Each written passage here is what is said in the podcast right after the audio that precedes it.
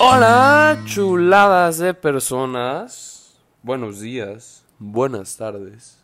Y si no nos vemos, si da la casualidad de que no nos vemos, buenas noches.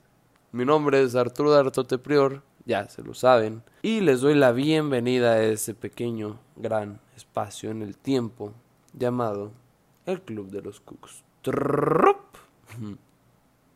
Hola, ¿cómo están? ¿Me extrañaron? Yo, la verdad, sí los extrañé mucho. Y tengo que empezar como novio arrepentido pidiéndoles perdón. Porque, sí, una disculpa, me desaparecí así de la nada. Pero, pues, ¿qué les puedo decir? Que no sepan, marzo estuvo loco. Y sí, o sea, caray. Pero, pues, gracias a Dios, aquí estamos, aquí estamos todos felices. Y como dice el maravilloso, el bellísimo Sir Elton John, I'm still standing. Yeah, yeah, yeah. I'm still standing. Sí, aquí estoy. Perdón, Sir Elton John, por intentar cantar como tú. Pero pues sí, aquí estamos. Y vamos a empezar haciendo recapitulación de en qué nos quedamos. Porque la última vez que nos oímos, la última vez que platicamos, estábamos todos muy felices.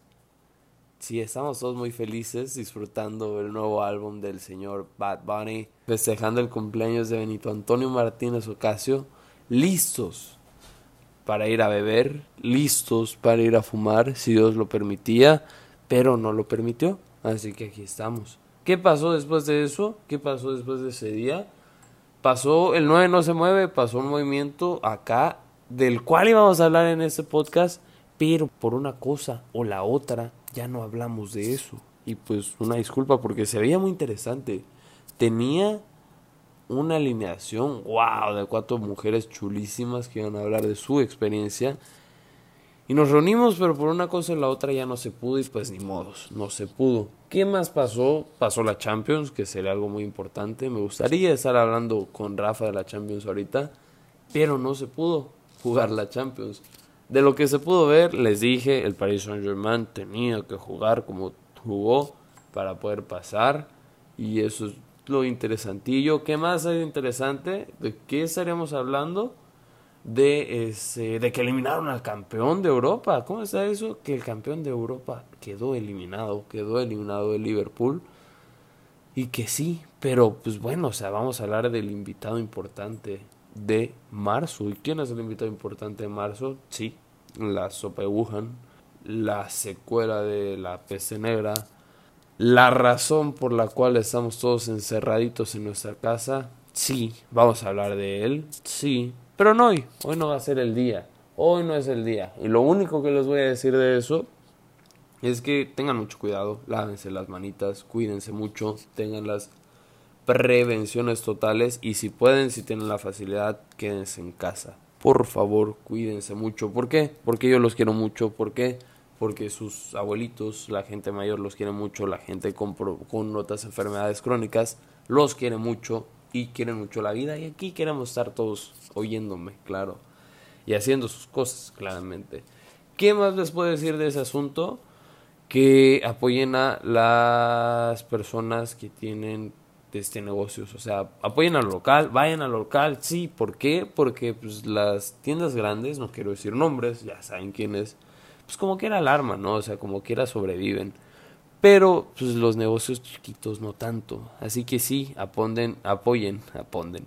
Apoyen al señor de la esquina, apoyen a las tienditas que están por su casa, apoyen a las tortillerías, apoyen a esos lugares si tienen que salir a comprar cosas. ¿Por qué? Porque lo van a necesitar. Pero bueno, a lo que vamos, ¿no? Vamos a platicar un poco de alguillo. Y pensé por mucho tiempo, me costó mucho estar acá, ¿eh? O sea, estoy en mi cuarto, tranquilo, estoy bien, pero me costó como que saber de qué, de qué les podía hablar en estos tiempos. Que no fuera de eso, porque pues sí, ya, ya chole. Dice, no me acuerdo quién dice esa frase, pero pues lo escuché en algún lado. Y dije, caray, no sé de qué hablarles. Así que decidí hablarles de algo que me gusta mucho, de algo que yo siento, algo que me place. Y no sé ustedes, pero desde mi punto de vista una de las cosas que más extraño de poder salir es ir al cine. ¿Por qué? Porque me gusta mucho el cine y me gusta mucho la experiencia de ir al cine. Y ahorita en esos momentos, no sé ustedes, pero ya que estamos en cuarentenados, pues he tenido chance de ver una que otra película, pero pues no es lo mismo verla en casa. Y he ampliado mis horizontes de plataformas en línea. Ya hemos hablado en, el, en este podcast en algún momento de si existe o si va a haber un cambio de ir al cine, ir al teatro cinematográfico, que se elimine eso y que empiecen a, a tener la experiencia casera, o sea que todos en su plataforma veamos el cine. Yo espero que eso nunca pase, pero pues se ve muy posible en estos casos, ¿no? Y al menos yo ya amplié mi ya amplié mis plataformas porque solo tenía una, solo era esclavo de una, de la grande, la roja, la más conocida, al menos aquí en México, por el momento. Era esclavo de esa plataforma y ahorita ya soy esclavo de otras, ya vi como que otras suscripciones, no quiero decir nombres, pero dije, ah, mira, pues está padre que rentas una y te regalan otra. Y he visto una que otra película, no tantas como quisiera, pero he visto películas. Pero sí extraño mucho ir al cine. Y no sé qué estuviéramos haciendo si no existiera el cine como tal ahorita. Y quiero decir que no sé en qué momento algo tan común dejó de ser tan común. O al revés.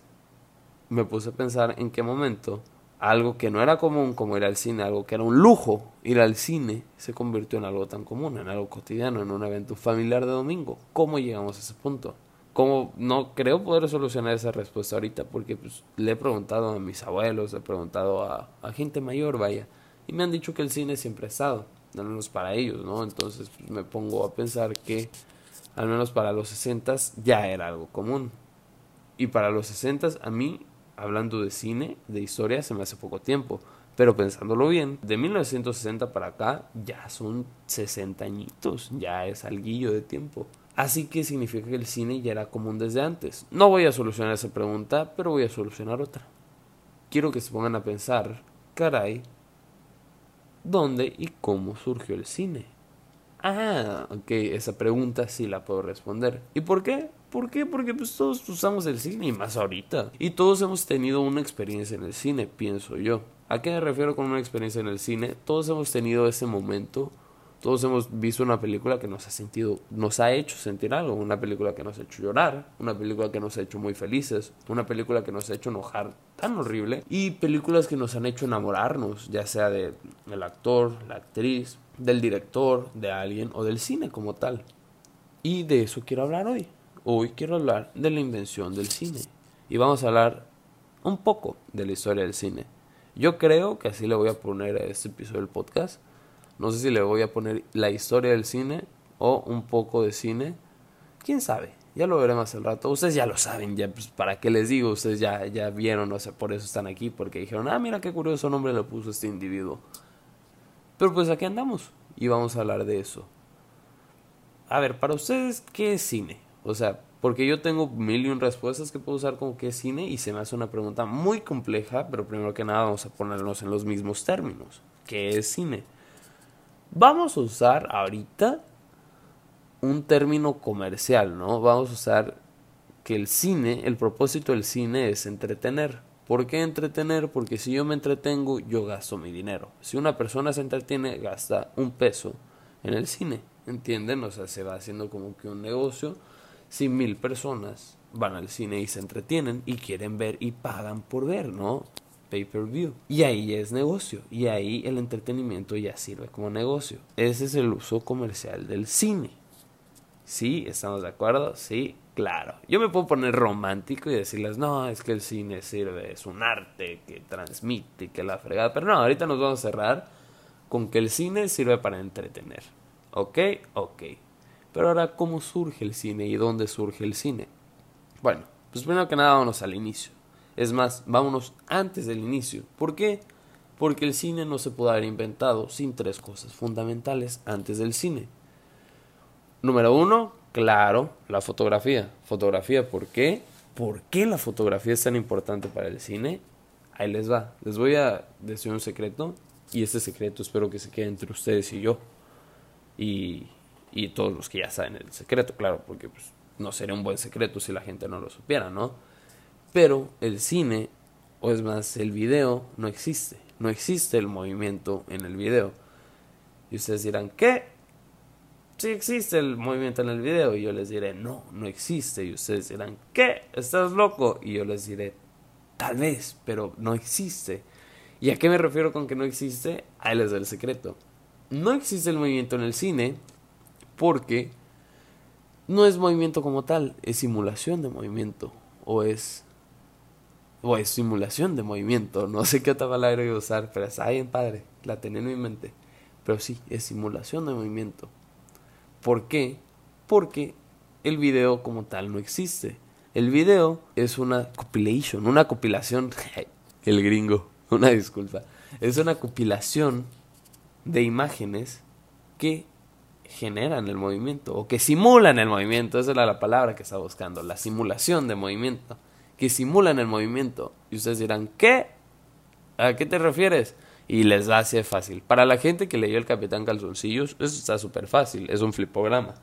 Pero si no leyeron El Capitán Calzoncillos, que claramente les recomiendo que tienen que leer El Calpitán, El Capitán Calzoncillos, les voy a explicar. Supongamos que mi perro está caminando y yo decido tomarle una foto.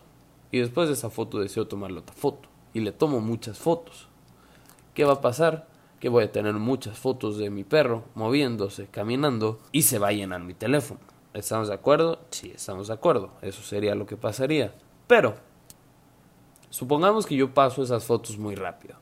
Estoy en la foto 1 y paso a la foto 2 y luego a la 3 hasta llegar a la foto 30. ¿Qué va a pasar? Mi ojo va a empezar a ver como si el perro se moviera. Y el perro sí se movió, o sea, sí, sí, sí hubo movimiento. Pero yo no grabé ese movimiento, ¿entienden? Solo se genera ese movimiento, solo se simula el movimiento. Si pongo todas esas fotos juntas, se simula el movimiento. Ah, ok.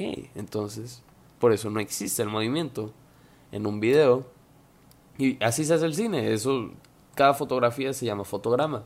Y en el cine usualmente, se, bueno, el término cinematográfico, o el, sí, el rango, no hay otra palabra, pero no, no la recuerdo, es 24 fotogramas por segundo. O sea que en cada segundo hay 24 fotos. Y así va el asunto. Entonces es fundamental tener las fotos para que se haya podido crear el cine. ¿Estamos de acuerdo? ¿Sí? Ok. Entonces, ¿quién creó el cine? ¿Quién creó el cine? No, todavía no, no, no, eso es un secreto. ¿Quién creó la fotografía? ¿Quién la creó? No sé. O sea, sí sé. Sí sé a quién se la aportó. Se la aportó a un hombre francés llamado Joseph Nipse. ¿Por qué digo se la aportó? Porque como muchos inventos no, está, no es seguro que se lo haya atribuido a él. ¿A qué me refiero? O sea, dicen que Alexander Graham, ah, dicen que Alexander Graham Bell inventó el teléfono pero no hay nada que conste que lo inventó solo, ¿no? O sea, a lo mejor hay alguien más. Es como Batman. ¿Quién inventó a Batman? Ustedes me van a decir Bob Kane.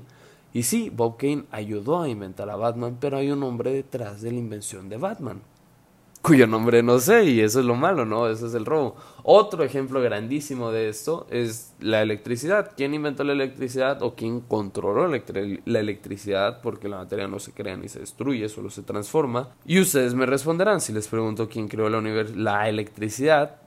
Y ustedes me responderán, ah, claramente la creó Thomas Alva Edison. Y yo les diré, sí, se le atribuye a Thomas Alva Edison, pero mucha gente dice que Nikola Tesla es la persona creó la electricidad. Pero a, eso quiero llegar, ¿no? O sea, pues, se pierde, ¿no? Pero dicen que Joseph Nipse la creó. Creó la fotografía, perdón, cambiando cables. También dicen, bueno, él dice, ya sea si él la creó o él no la creó, él dice que Louis-Jacques Monde, su ayudante, lo ayudó a crear la fotografía. ¿Y cuándo creó la fotografía este hombre? ¿Cuándo creó la cámara fotográfica, ¿no? Porque pues, la fotografía la tomó en un punto en el tiempo. Este, pero cuando lo creó, tampoco sé. ¿Por qué? Porque hay rangos súper... Hay mucha diversidad de los rangos, o sea, del, hay mucha diversidad en las fechas. Porque hay gente que dice que lo creó en 1822, hay gente que dice que lo creó en 1826 y hay gente que dice que la fotografía se tomó en 1833. Pero no se sabe. No se sabe exactamente qué día y yo no estuve ahí para que les miento. Solo quiero que sepan que se le atribuye a Joseph Nipse y que se tomó entre 1822 y 1863. ¿Ok? Ok. ¿Y cuál fue la primera fotografía? La primera fotografía, desde mi punto de vista, es una fotografía toda pedorra. Desde la ventana de su cuarto hacia el patio. Que pues, está, está, agradable, o sea, es una fotografía bonita. Y es la primera, o sea, es histórica por ser la primera fotografía. Y se me hace interesante porque esta fotografía tardó ocho horas en tomarse, o sea, en, en revelarse.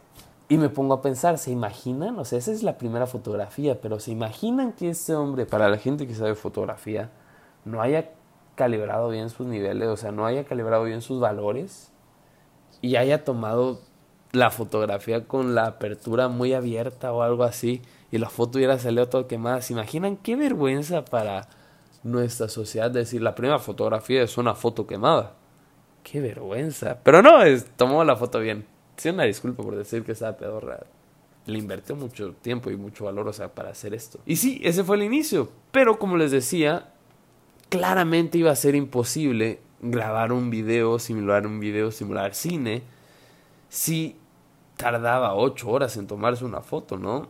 Entonces, ¿qué podíamos hacer, no? O sea, no había cine para ese punto. ¿Qué pasó? Se inventó otra cosa. La segunda cosa para la segunda cosa importante, el segundo invento importante para que se pudiera empezar a hablar de cine fue la película instantánea, que se le atribuye a George Eastman, que según mis datos este, se le atribuye que lo hizo en 1884. Lo dudo por otra cosa que les voy a decir aquí, pero la película instantánea es como suena, o sea, una película es una cinta, no es cine como tal todavía. Es la cinta en donde se graban las fotografías. Ojo, fotografías, o sea, donde quedan plasmadas las fotografías. E instantánea porque era eso, o sea, pasó de ser de 8 horas a un instante en el cual se podía tomar la fotografía. Esto es un gran paso para poder empezar a hablar de cine. Pero todavía no estamos hablando de cine. ¿Por qué? Porque falta la proyección. Y aquí viene el tercer y último invento fundamental para que se pudiera empezar a hablar de cine. Y se conoce como la linterna mágica, creado en el, a finales del siglo XVII. ¿Qué es la linterna mágica? Les quiero decir que es como suena, pero pues no, no, no es como suena. Yo ya tengo la idea de qué es y les digo, ah, sí es como suena, pero a lo mejor ustedes se imaginan, no es una linterna que al aplaudir se apaga o algo así. No, no es eso, no son rollos de Harry Potter. La linterna mágica sirvió, sirve para proyectar. La linterna mágica proyectaba sombras, que lograba que muchas gentes vieran como espectáculos de sombras. Y conforme fue pasando el tiempo, dejó de proyectar solo sombras y, se, y empezó a proyectar fotos, que fue fundamental para la creación del cine. Y hasta aquí vamos bien. Esos son los tres inventos importantes para que se pudiera empezar a hablar de cine. Pero antes de hablar de cine, les quiero hablar de un evento que pasó en 1872. Más que un evento, surgió una hipótesis en la sociedad. La sociedad empezó a creer que en las carreras de caballos, o más bien cuando un caballo corría, había un punto en el tiempo, había un espacio en el cual las cuatro patas del caballo no tocaban el piso. O sea, ¿cómo? No estoy diciendo que los caballos volaban o que corrían demasiado rápido, que el puro impulso hacía que corrieran y que no tenían que tocar el piso. No, lo que, a lo que me refiero es que corrían tan rápido que había un punto en el que levantaban todas sus patas, como si eran un salto, un salto, vaya, eso es, este, literal, o sea, el ser humano daría un salto, ¿no? O sea, hay un punto en el que el ser humano va corriendo y a lo mejor y sus dos pies no están tocando el piso, quién sabe, es una hipótesis, ¿no? Y se creó esa hipótesis en la sociedad y la sociedad pues empezó a decir que sí, que no, que por qué y cuándo. ¿Y cómo se comprueban las hipótesis? Sí, sí, profesor de, de, química de tercero y secundaria, o no sé quién enseñó eso, sí, profesor de física de segundo y secundaria, método científico, sí. ¿Y cuál es el siguiente paso? Sí, hacer un experimento. Un experimento llevado a cabo por el señor Edward G. Moveridge. ¿Qué hizo esta persona? Aquí viene lo interesante, aquí viene lo que nos interesa, aquí viene la plática del cine.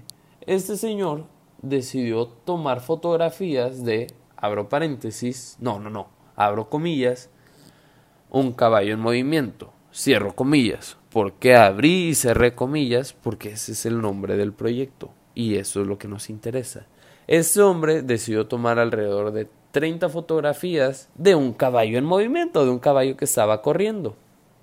En un lapso, no sé, no de un segundo, yo creo que no fue de un segundo, pero en un lapso corto, de 5 a 10 segundos, yo creo. O sea, no fue como que daba una vuelta y daba otra vuelta y le tomaba una foto, no. O sea, sí tomó como que la sucesión, la secuencia de ese caballo moviéndose.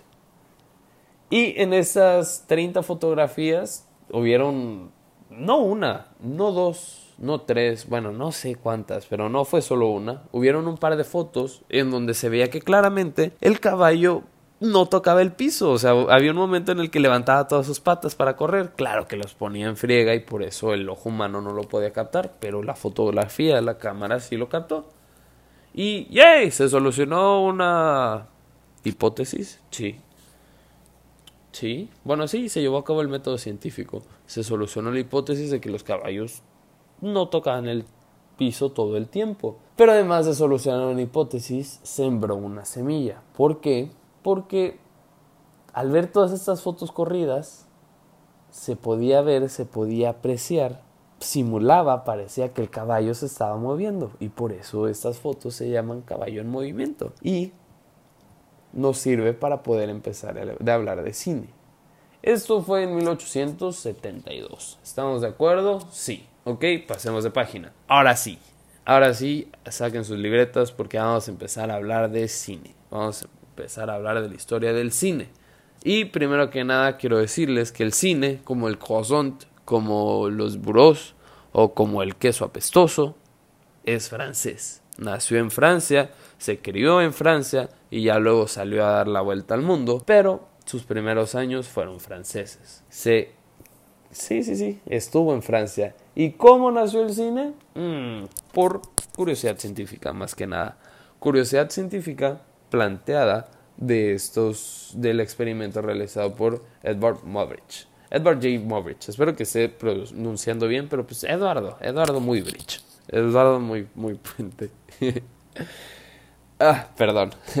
Pero esa curiosidad científica llevó a que dos hombres, que curiosamente eran hermanos, se plantearan la idea de crear el cine, de crear imágenes en movimiento. Pero ojo, para esas dos personas era solo un experimento, era curiosidad científica y no tenía ningún fin de lucro para este punto.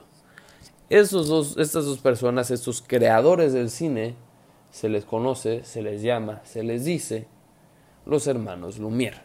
Los hermanos Lumière eran hombres que, como les digo, eran, ese, eran creativos, sí, tenían que ser creativos para inventar el cine.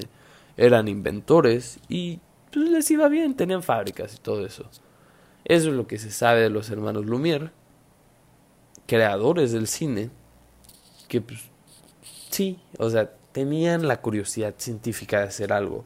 Y después de muchos intentos, después de muchas veces, lograron documentar algo, lograron hacer algo, lograron grabar algo. Y saquen, apunten, apunten, apunten, porque esta es pregunta de examen. El 28 de diciembre de 1895, en un café en Francia, proyectaron por primera vez una película. La primera película, estoy segura que no proyectaron solo una, pero la película que se proclama, ay, dije una palabra hace rato, que se le da mérito. Se le da mérito a hacer la primera película de la historia en el mundo. Se llama Los trabajadores salen de la fábrica Lumière. Que trata de lo que suena. O sea, ese era el. Esa era toda la historia. Era un video de. Era una cinta, una película de un minuto. Es, porque si la buscan en YouTube todavía está.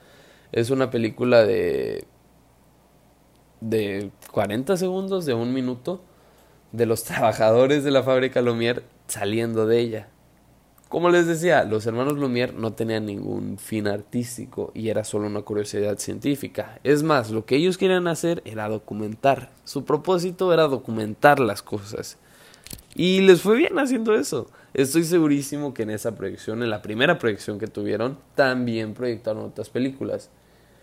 Dentro de sus películas, una de las más famosillas, o es más la más famosa, la cual yo pensé mucho tiempo que había sido la primera película, se llama The Arrival of a Train. L'arrivée d'un train. D'un train. Perdón, mi francés es terrible, horrible. Estoy trabajando en él. Tranquilos, algún día, algún día voy a hablar, voy a hacer un episodio totalmente en francés. Pero pues hoy no es el día, mi francés sigue siendo horrible. Pero el nombre en español es La llegada de un tren, que es eso, era literalmente solo eso. Grababan, grabar, pusieron la cámara en la estación del tren. La llegada del tren a una estación, creo que es el nombre completo. The Arrival of a Train, ahí lo vamos a dejar. Grababan la estación de un tren y grababan la llegada de este tren. Ojo, dicen por ahí, dicen, no sé, no me consta. ¿Por qué? Porque no estuve ahí y porque a lo mejor sí estuve ahí, pero pues ya me morí y aquí estoy y nací, ¿no? No sé. Pero dicen, dice Martin Scorsese y pues si lo dice Martin Scorsese, pues es creíble. Si Martin Scorsese hoy me dice, oye, Taxi Driver es una basura, yo le voy a decir, oye, no te creo porque es una película de Martin Scorsese. Pero como lo está diciendo Martin Scorsese, a lo mejor y sí. Pero pues no, no vamos a hablar de Martin Scorsese hoy en día. Martin Scorsese hoy es un viejito muy bonito, pero en la historia del cine es un fregón que creó varias películas, como ya les dije, Taxi Driver. Una película que les recomendé una vez, que espero que ya la hayan visto, y si no la han visto, me siento triste llamada El Rey de la Comedia. ¿Qué otras películas? Goodfellas también es de Casino y yo creo que la más popular Zona, su película más popular, no la mejor, caray, pero la más popular entre la gente es El Lobo de Wall Street.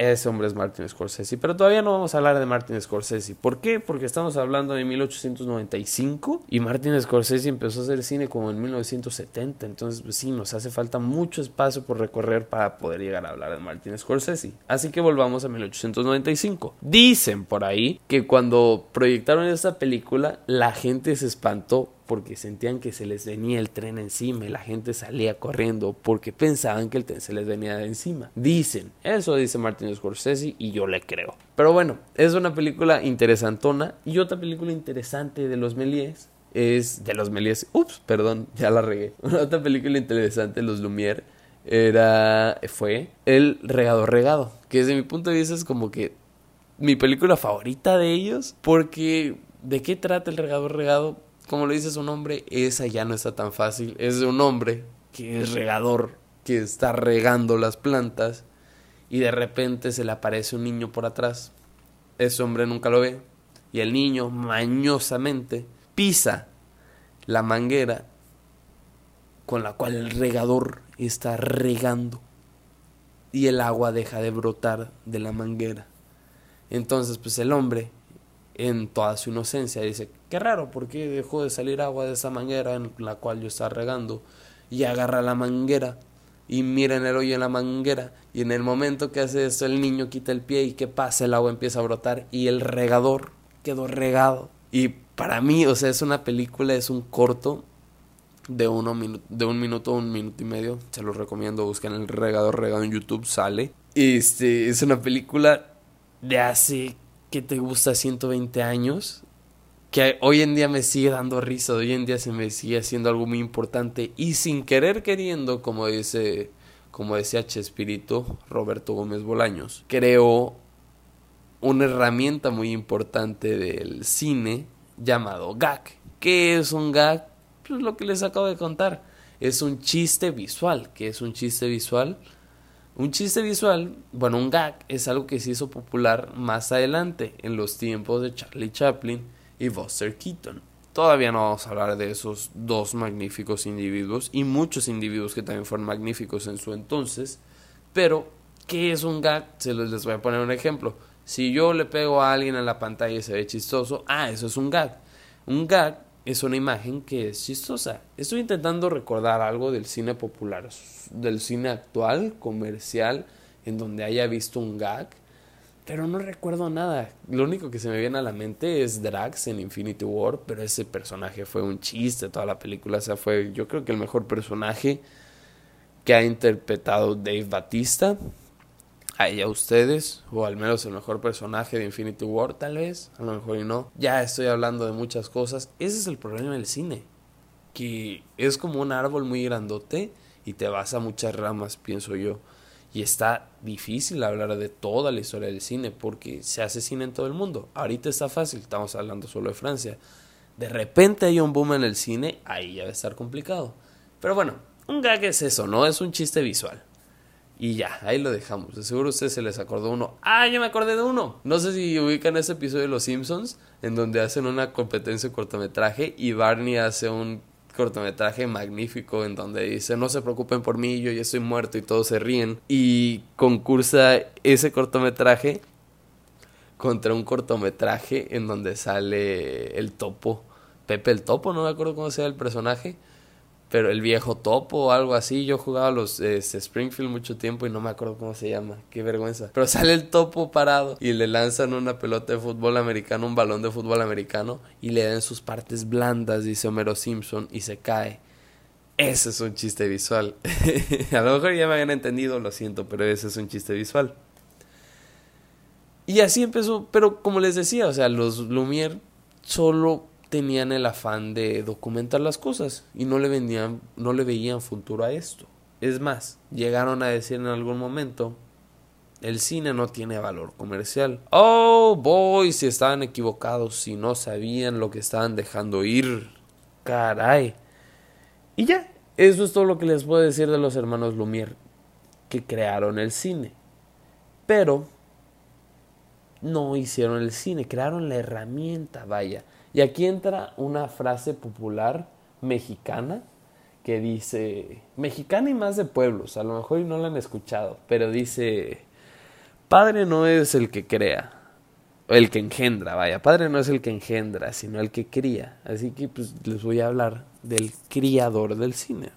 De, no el padre del cine, porque hay alguien que le dicen padre del cine, del cual vamos a hablar ahorita al rato, pero de la persona a la cual, desde mi punto de vista, es a la persona a la que le debemos el cine como tal, el cine que tenemos hoy en día, porque a lo mejor si no hubiera existido él y si nadie hubiera hecho lo que él hizo, estaremos viendo puros documentales de gente caminando y así en el cine, pero pues bueno, les voy a hablar del mago del cine, les voy a hablar de un hombre que también era francés y que sí era mago allá voy. El nombre de este personaje misterioso es Georges Méliès, un hombre que como ya les dije era francés y sí, sí era mago, o sea, le decían el mago del cine porque era magnífico, hacía cosas fantásticas en el cine, hacía cosas fantabulosas y creo que es la persona que creó el cine de ficción, creo diciendo no, ah, pues quién sabe, no, o sea, desde mi corazón yo digo, yo creo, yo pienso,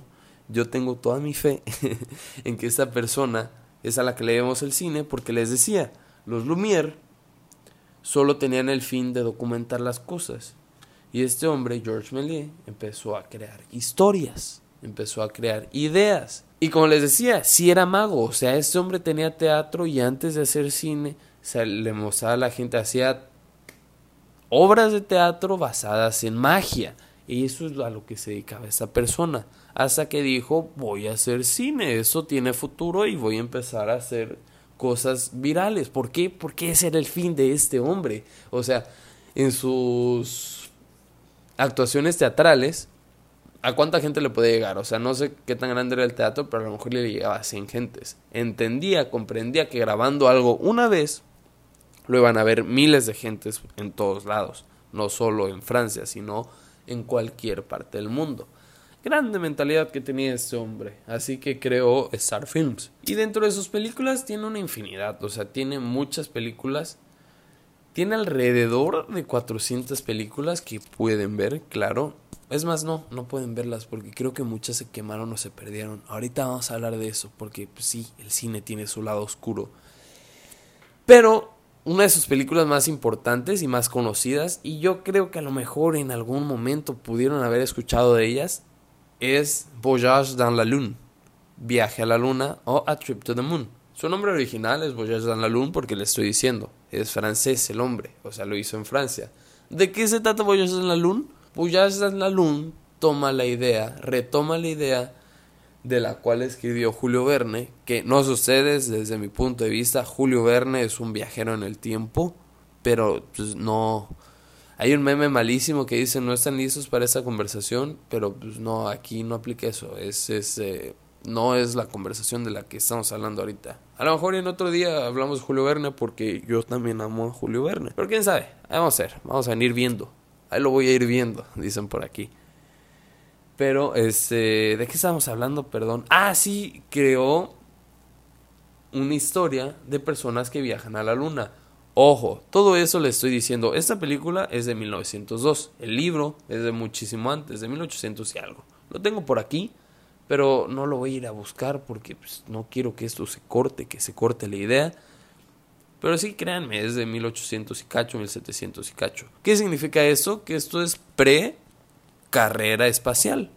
O sea, que hubieron muchas cosas que no se sabían que este hombre lo supo. O sea, por eso digo que es un viajero en el tiempo. Y no solo en eso, también en 20.000 leguas de viaje submarino. Habla de detalladamente de cómo servía un submarino antes de que existieran. Pero bueno, ese no es el tema, les decía, estamos hablando de Georges Méliès y de lo fantástico que era en el cine. Porque si hay una palabra para definir el cine de Georges Méliès, es esa, fantástico. Porque este hombre hacía, wow, hacía maravillas, hacía... Hay películas que veo de él hoy en día y me ponen la piel chinita, me emocionan, o sea, digo, wow, qué belleza, o sea, hay cosas que veo que hizo hace 100 años que yo intento imitar y simplemente no puedo, o sea, es fantabuloso todo lo que él pudo hacer con, la poco, con el poco avance, porque le estoy diciendo, este hombre empezó en el cine. Ojo, el cine George Miller era fantástico, pero como les decía que este hombre era teatrero, o sea, era mago de teatro, pasó, o sea, se traspasó la mayoría de los elementos y la mayoría de sus películas son eso, son parecidas a eso, son parecidas a una obra de teatro. ¿Qué significa eso? Que tenía planos muy generales, no tenía planos a detalles. Un plano general es una toma de todo. Pues eso dice, ¿no? Plano, pues la toma general, pues todo. Y a eso, a eso le disparaba George Méliès. Eso era lo que grababa George Méliès. Y a esto iba George Méliès. Y este hombre, desde el momento que consiguió su cámara, asombró a toda Europa, asombró a todo el mundo, pero a Europa principalmente. Hasta el año 1914. ¿Por qué el año 1914? Les voy a pedir que saquen su libreta de historia y para aquellos que saben de historia, claramente saben que 1914 no fue cualquier año, sino 1914 fue el año que comenzó la Gran Guerra, que después denominaríamos como la Primera Guerra Mundial. Sí, o sea, no se llamó la Primera Guerra Mundial al inicio, claramente, pues no sabían que iba a haber dos, ni sabían que era la primera, o sea, pues, se llamaba la Gran Guerra. ¿Qué pasó en la Gran Guerra? La gente dejó de tener tiempo para divertirse yendo a ver a George Méliès y empezó a preocuparse más por si iban a vivir o no o si su nación era la mejor, ¿no? O sea, denominar que su nación era la mejor. Entonces, tristemente, vamos a tener que abrir la parte negra del cine. George Méliès fue olvidado y fue perdido en el tiempo y no se volvió a saber de él ya hasta poco antes de morir, pero pues ya fue como que honorífico nada más volver a hablar de George Méliès. Y George Méliès murió olvidado en 1938 con su mujer, gracias a Dios. o sea, gracias a Dios ahorita les voy a decir por qué. Pero no murió solo y según yo murió con alivio de dinero. O sea, no tanto como el que llegó a tener siendo el wow, siendo el mago del cine pero pues, ahorita, ahorita van a ver por qué, por qué estoy haciendo énfasis a esto. Pero sí, así acaba nuestro tour por Francia, o sea, por nuestro tour europeo. Ojo, también quiero hacer hincapié en otra persona que no mencioné, pero que a mí se me hace muy importante. No sé por qué no se le hace la mención, no sé por qué la gente no habla de él. Porque yo no he encontrado información de este hombre, solo he encontrado sus cortometrajes. A lo mejor, ya ahorita que lo estoy diciendo, a lo mejor ni existe el nombre, el hombre, y es nada más como que una compañía. Pero el hombre se llama Segundo de Chomon, o Segundo de Comón, no sé cómo se diga, también es francés. Segundo de Comón, yo creo que es. Este, que es un hombre al cual yo pienso, o es un hombre que tiene las bases del stop motion. Claro, ahorita me van a decir, pues, todas las películas son stop motion, ¿no? No estás diciendo que son fotografías en movimiento, sí, pero este hombre tomaba fotos que hacía que parecían, o sea, tomaba muchas fotos y movía las cosas, haciendo que las cosas parecían que se movían. Tiene un cortometraje, no me acuerdo cómo se llama, creo que se llama La Casa Embrujada, en donde le toma foto a una mesa, pero va poniendo monedas y las monedas se hacen como, no son monedas, son como bolas, se hacen como serpientes, o sea, parece que se está moviendo. Pero sí, es interesante, ese hombre también, no sé, ese, les digo, no sé nada de ese hombre, ese hombre sí se perdió en el tiempo, pero tenía cine interesantón. Pero bueno, como les decía, el cine se viraliza mucho y ahorita solo estamos hablando como que lo está sencillo ahorita porque solo estamos hablando de Francia y cuando habían tres personas haciendo cine. Pero pues el cine se empieza a viralizar, el cine empieza a tomar nuevos horizontes. Y al dejar de haber producción europea cinematográfica por la Primera Guerra Mundial, se empieza a ver cine de otros lados. Y aquí empieza el dominio, el imperio, el, el, el, imperio que fue, ¿cómo se llama? Adolfo Hitler y toda esa gente. Ah, se me olvidó el nombre. El dictador, la dictadura perfecta, dicen por ahí. La dictadura del cine gringo, del cine hollywoodense. Nos vamos a saltar del río, vamos a cruzar el río y vamos a hablar de ese lado del río. Pero antes de hablar del cine de Hollywood, antes de hablar de Estados Unidos, quiero hablar del cine mexicano. ¿Por qué? Porque yo soy mexicano y porque amo el cine y porque amo a México y porque quiero hablar del cine mexicano y es mi podcast y pues aquí estamos hablando muchachos, aquí estamos sabiendo de cine. No vamos a hablar de mucho, nada más vamos a... Todavía no es momento de hablar de cine mexicano. Cuando sea momento de hablar de cine mexicano, uff, nos vamos a expandir. Pero quiero recordarles, el cine mexicano se creó en... El cine mexicano, perdón. El cine como tal se creó en Francia en 1895 Ahora quiero que piensen, quiero que vuelvan a sacar su libreta de historia y piensen, bueno, en 1895, ¿quién era presidente de México? Sí, el grandísimo Porfirio Díaz era presidente de México en 1895.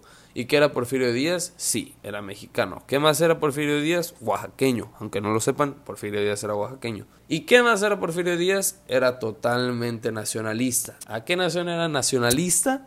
¿A qué nación admiraba? Sí, a Francia. Entonces, en el momento en el que Porfirio Díaz vio que en Francia alguien estaba haciendo cine, dijo, eso yo lo quiero en mi país, eso lo quiero que venga para acá.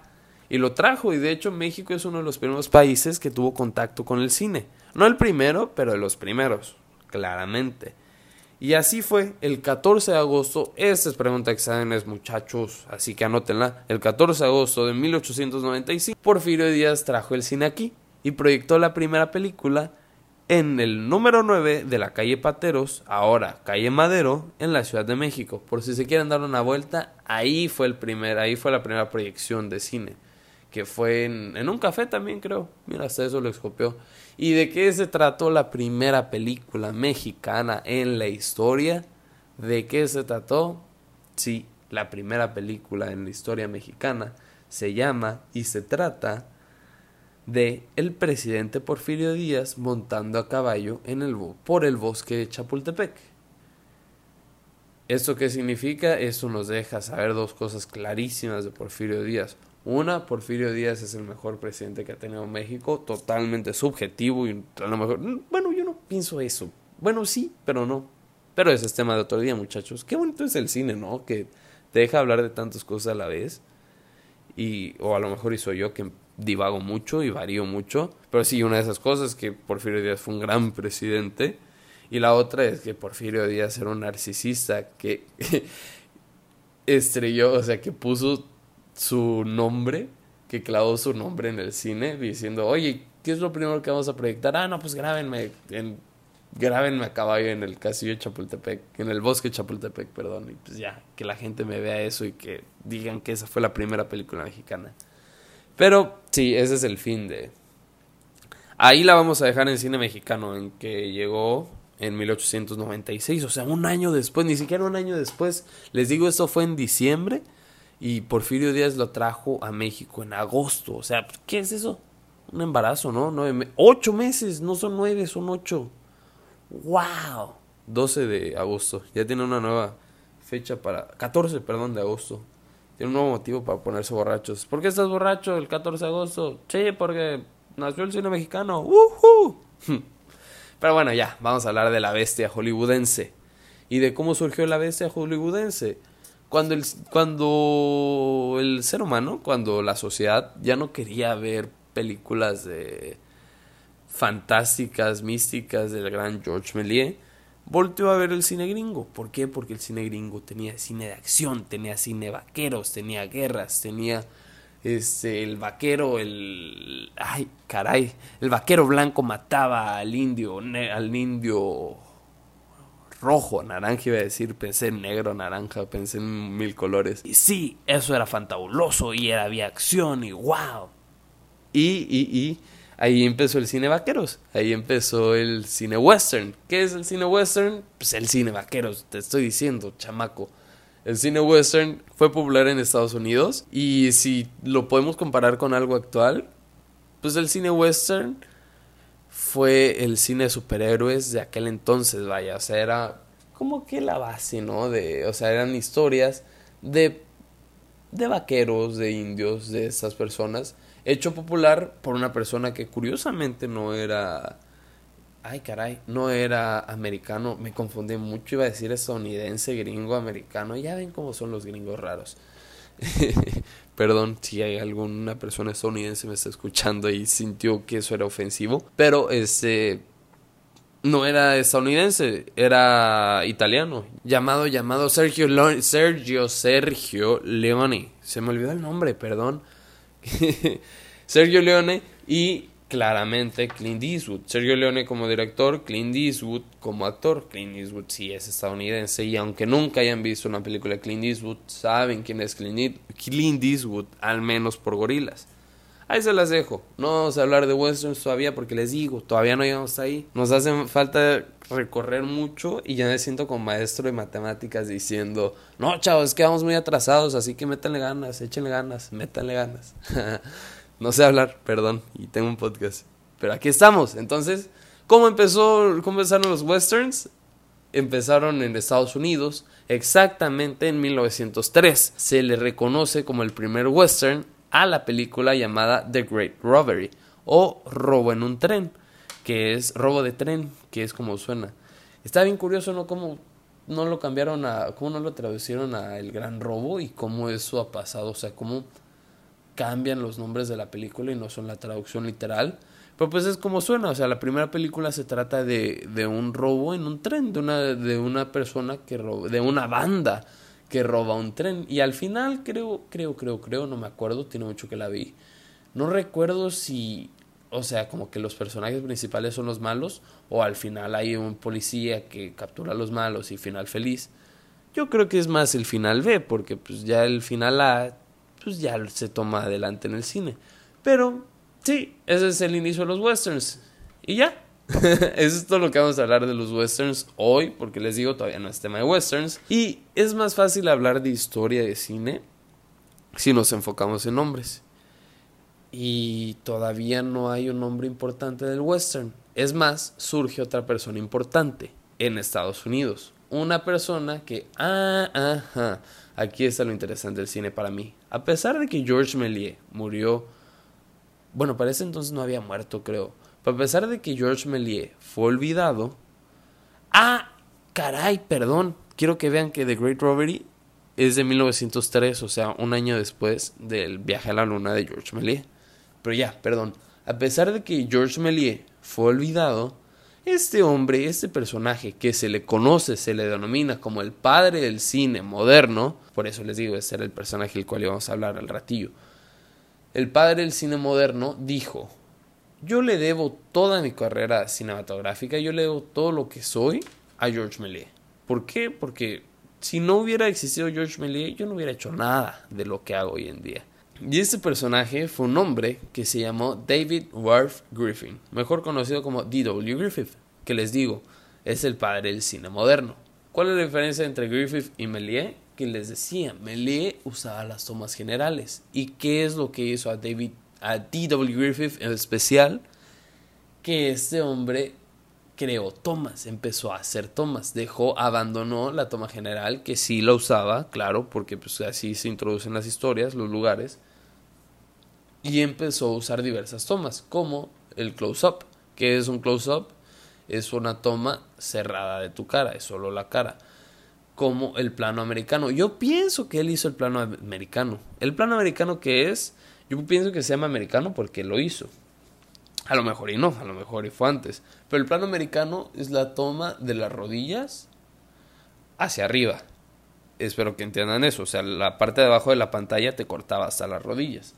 El plano medio, que es de la cintura para arriba. El plano... Ah, bueno, el close-up que ya les dije, que es solo la cara. El plano a detalle, que es detalles de, la... de alguna cosa, que no sea tu cara, claro. O sea, puede ser una mano, puede ser un cuchillo con el que van a matar a alguien puede ser simplemente flores, puede ser algo así, ¿no? O sea, ese es el plano detalle.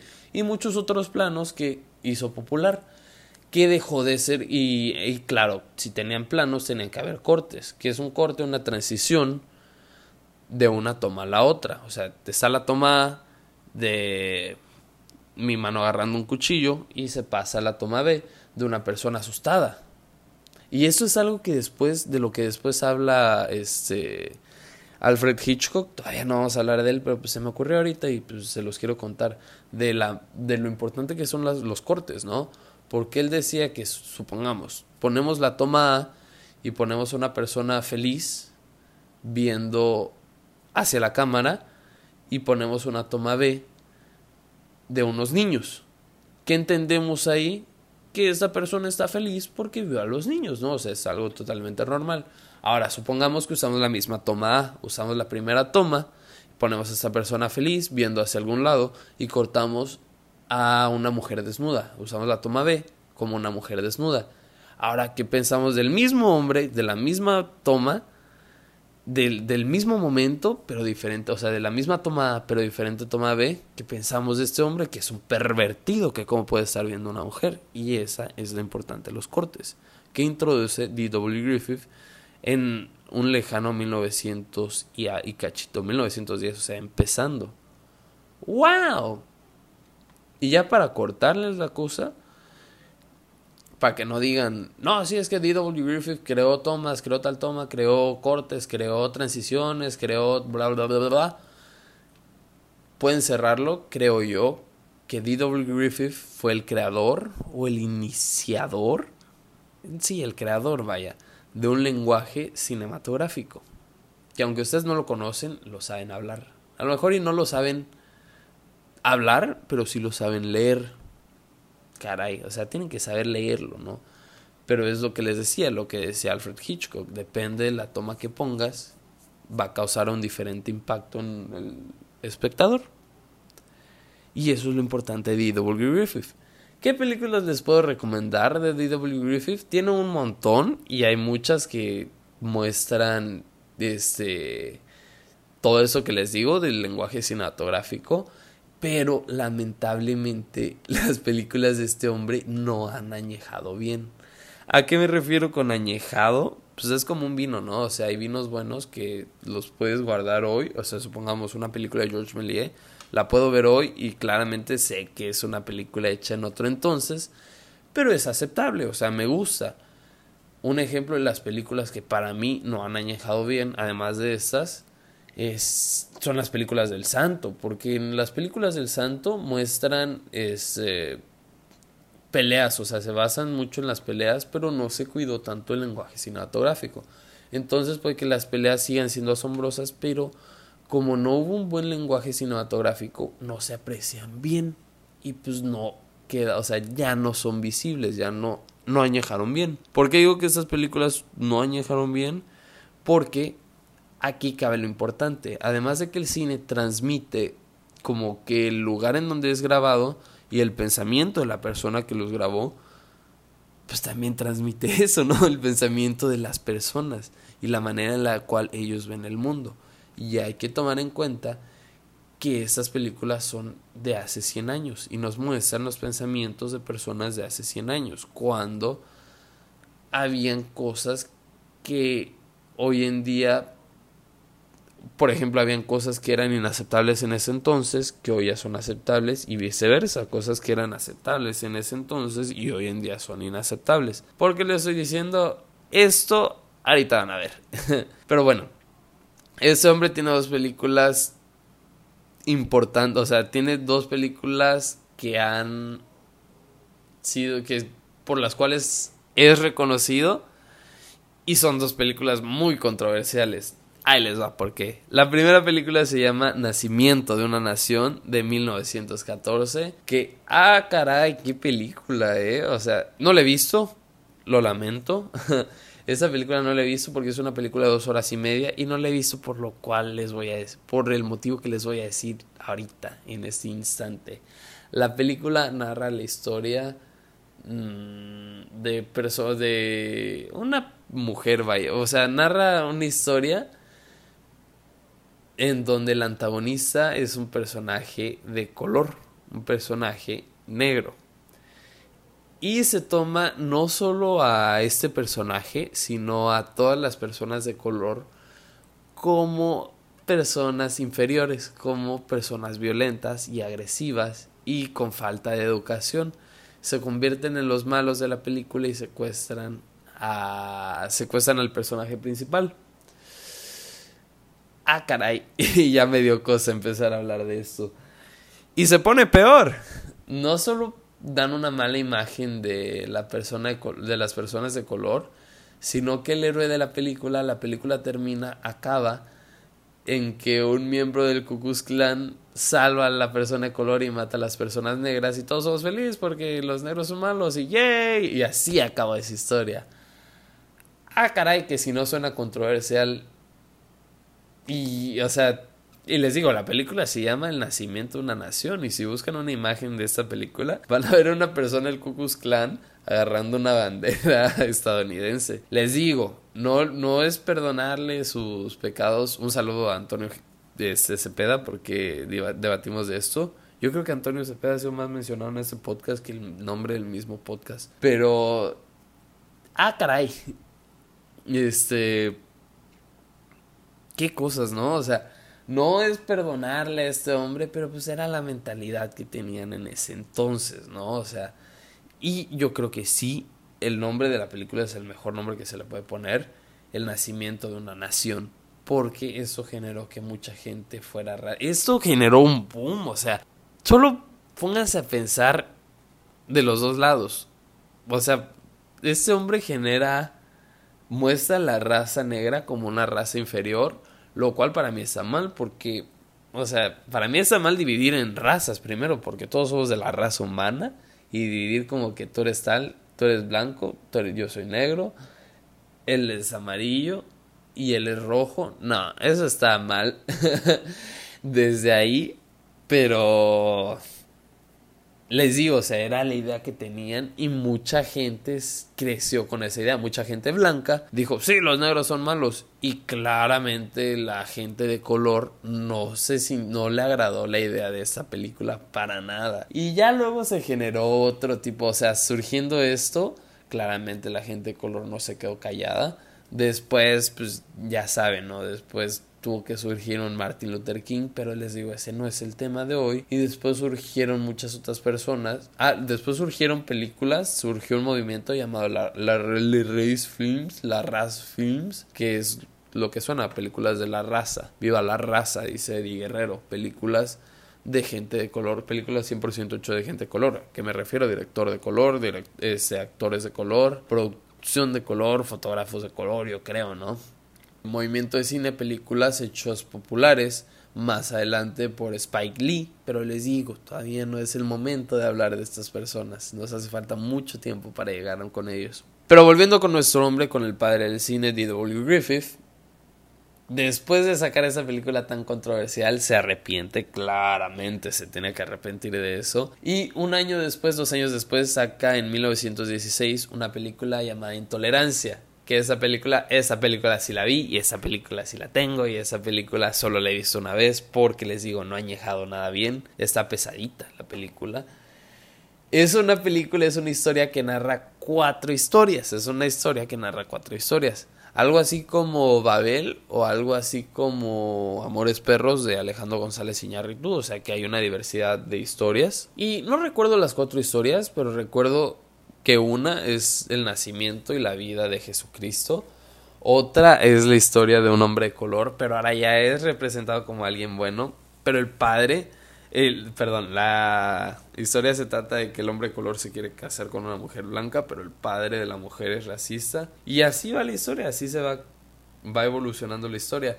Les digo, no me acuerdo de qué tratan las otras dos. Creo que una de las otras historias de Egipto, porque recuerdo que por eso vi esa película, por una toma general de Egipto, que se me hizo muy interesante. Este, no, no era de Egipto, era de Jerusalén, caray. o sea, tiene que ver con la historia de Jesucristo, según recuerdo. Pero, no sé, o sea, yo entendí que esa película, además de ser un gran, o sea, ser un perdón por la película que había hecho antes, es como que inclusión, ¿no? O sea, que nos incluye a todos, que todos somos iguales, todos somos como Jesucristo. Sí, yay. Eso es lo que yo veo de esa película.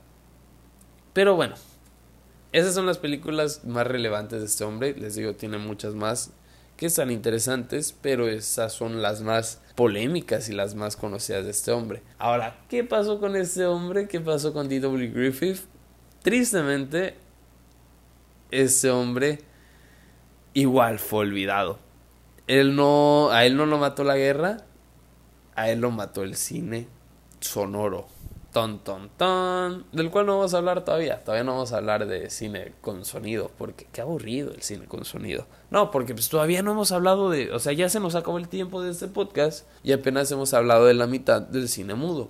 Nos hace falta, les digo. Ya dijimos un poco de Chaplin, ya dijimos un poco de Buster Keaton, también tenemos que hablar de Harold Lloyd, si vamos a hablar de ese tridente magnífico. Y solo hemos hablado de dos lugares, tres, de Francia, que cuenta como toda Europa, y de Estados Unidos, que cuenta como todo el cine comercial, y de mi México lindo y querido. Nos hace falta hablar de mucho cine, porque les digo, el cine se viraliza rápido. Y yo creo, vamos a concluir en la definición de cine, porque al inicio les dije, sí, el cine, el fin del cine es comercial y es para entretener. Sí, es cierto, pero para mí, de mi corazón sale que el cine sirve para transmitir cosas, para transmitir emociones, para inspirar, para transmitir sentimientos, para transmitir cosas, para, para decir, hey, mira, esto está pasando en mi lado del mundo. Porque yo creo que cuando los Lumière sacaron, ese, los trabajadores salen de la fábrica Lumière. Alguien dijo, wow, eso está pasando de ese lado del mundo. Hey, quiero que vean qué está pasando en mi lado del mundo. Y falta hablar de muchos lados en el mundo en donde se hablo, en donde, en donde se falta hablar de muchos lados en el mundo en donde el cine creció, en donde el cine se hizo importante.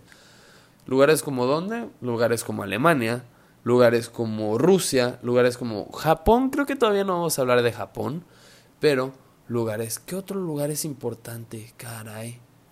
Ah, lugares como Suecia, todavía no vamos a hablar de Suecia, pero el próximo podcast vamos a hablar un poco, el próximo podcast de cine, vamos a seguir con esta historia. Nos quedamos en 1916, en donde les digo, no les acabé de contar y ya estoy acabando el podcast, perdón, perdón, perdón, perdón, perdón. D.W. Griffith murió por el cine sonoro. Murió. El cine sonoro se inventó en 1929, creo, o 1928, no recuerdo, pero pues entre esos dos años. Y este, como mucha gente, D.W. Griffith no evolucionó, se quedó en el cine mudo y no quiso avanzar. Pero les digo, no vamos a hablar de eso todavía porque no hemos acabado de hablar del cine mudo.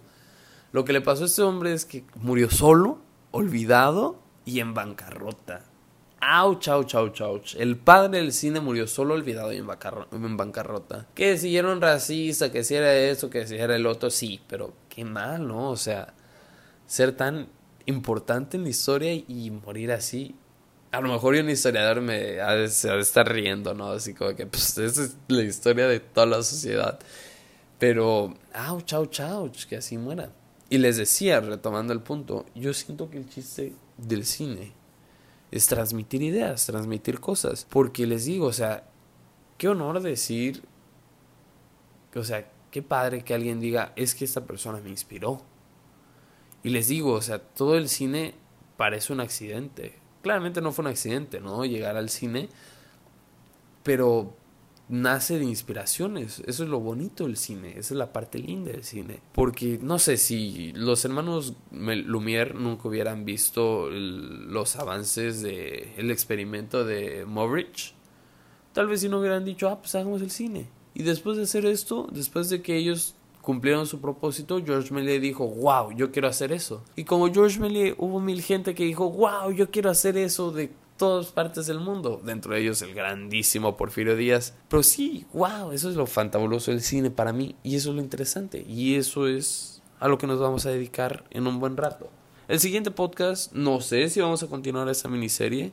Si la vamos a continuar, claro que sí, porque el cine mudo es mi parte favorita del cine y al menos vamos, les quiero hablar, les quiero hablar de Chaplin, les quiero hablar de Buster Keaton, les quiero hablar de todo eso, pero será hasta el siguiente episodio. También si no hago eso, también no sé, me costó mucho grabar este podcast, les voy a confesar, este, ya casi lo acabamos, qué bonito, pero me costó como tres días intentar grabarlo. Este es un otro secreto entre ustedes y yo.